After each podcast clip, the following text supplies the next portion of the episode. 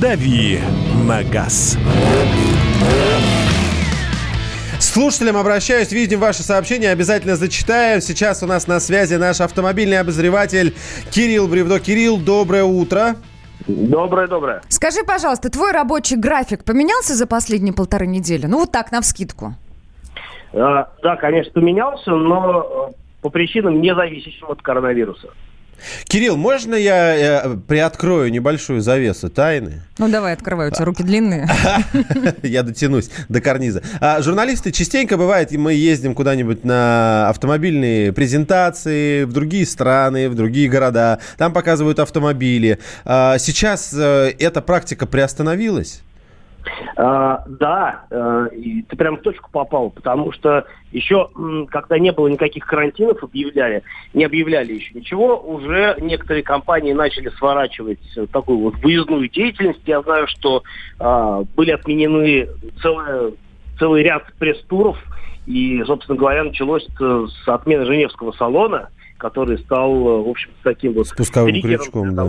Всего того, чтобы все отменяли дальше. Это были именно отмены, то есть не так, что как-то они прекратились и больше никуда не приглашают, а наоборот были запланированы поездки, в том числе, может быть, у тебя, и потом организаторы, там, не знаю, агентства звонили, говорили, дорогие друзья, мы либо отменяем, либо переносим, пока не знаем на какой срок.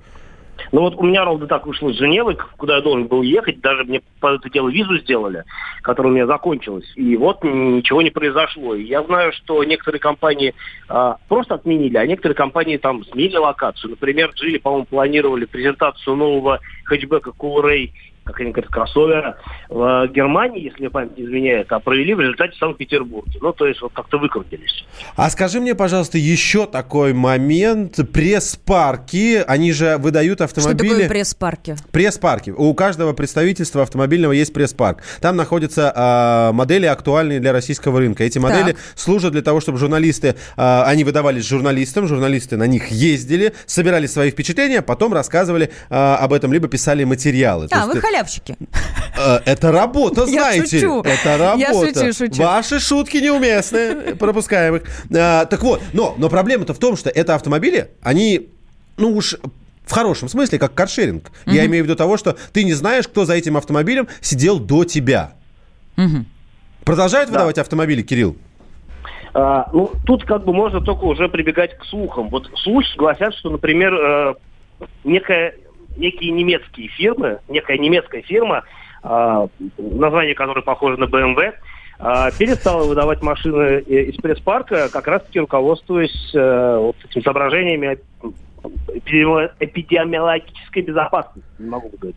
Вот, а другие компании работают нормально. Ну, вот я пока что э, езжу на машинах из пресс-парка и, в общем-то, без каких-либо ограничений, но слышал действительно, что некоторые компании прибегают к каким-то мерам для того, чтобы э, сделать ситуацию ну, более безопасной. А, слушай, ну, насколько я помню, компания BMW по другим причинам и гораздо раньше перестала выдавать автомобили. Мне кажется, они чего-то побаиваются. Так, а, хорошо. Они побаиваются журналистов, очень любят блогеров. Да, да, все верно. Я Спасибо, что ты это произнес. Видишь, я опасаюсь, а ты произносишь. Но, например, Land Rover мне присылал письмо о том, что они, например, как э, и большие таксомоторные парки и любые автомобильные парки свои автомобили дезинфицируют? Ну, вообще, мне кажется, что э, вирус – это время для э, для тех, кто может им воспользоваться, и, ну, как бы хороший пиар, никогда не отменялся. Поэтому, если есть возможность на этом как-то сыграть и говорить, что вот, смотрите, а мы, типа, Э, печемся о том, что всем было хорошо, а даже в таких условиях, ну, как бы это хороший ход, на самом деле.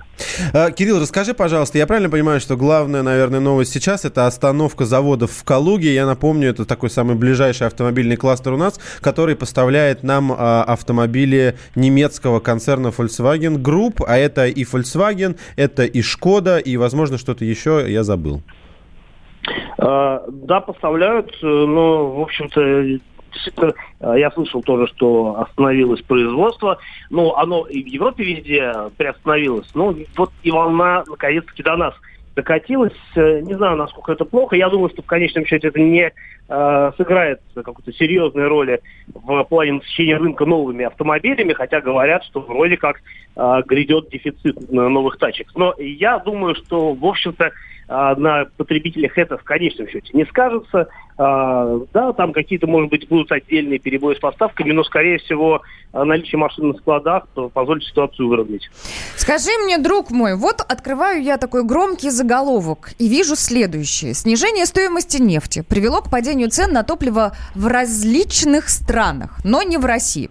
И вот Мы, знаете какие ли, не цифры, различные. да, да, да. А, и вот какие цены я вижу. Бензин в США продается сейчас, вот если перевести на литр, да, и в рубли, 17,5 рублей. А в России 45,9, то есть почти 46. Скажи, пожалуйста, ну, вот по твоим соображениям, будет ли у нас падать цена на бензин или нет? А, ну, не 17,5, наверное, все-таки эта новость пришлась на, пришлась на более высокий курс. Сейчас примерно а, бензин в Штатах, кстати, он в разных штатах стоит по-разному.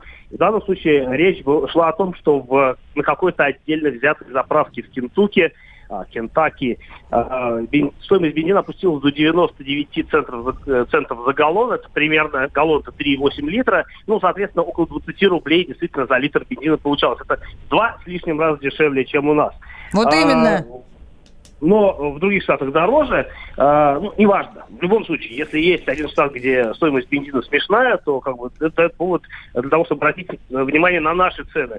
А у нас они никогда не снижаются. У нас вот как бензин стоил э, до э, падения нефти, там, ну, примерно 47 рублей за 95-й, а я в среднем по Москве беру, так вот он и стоит. Я не вижу изменения динамики.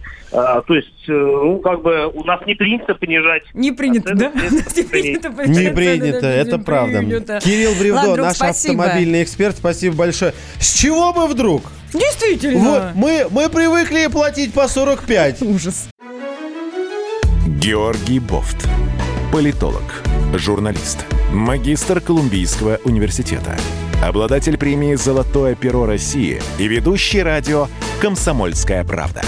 Авторскую программу Георгия Георгиевича «Бофт знает». Слушайте каждый четверг в 17.00 по московскому времени. А что такое деньги по сравнению с большой геополитикой? Мы денег тут не считаем.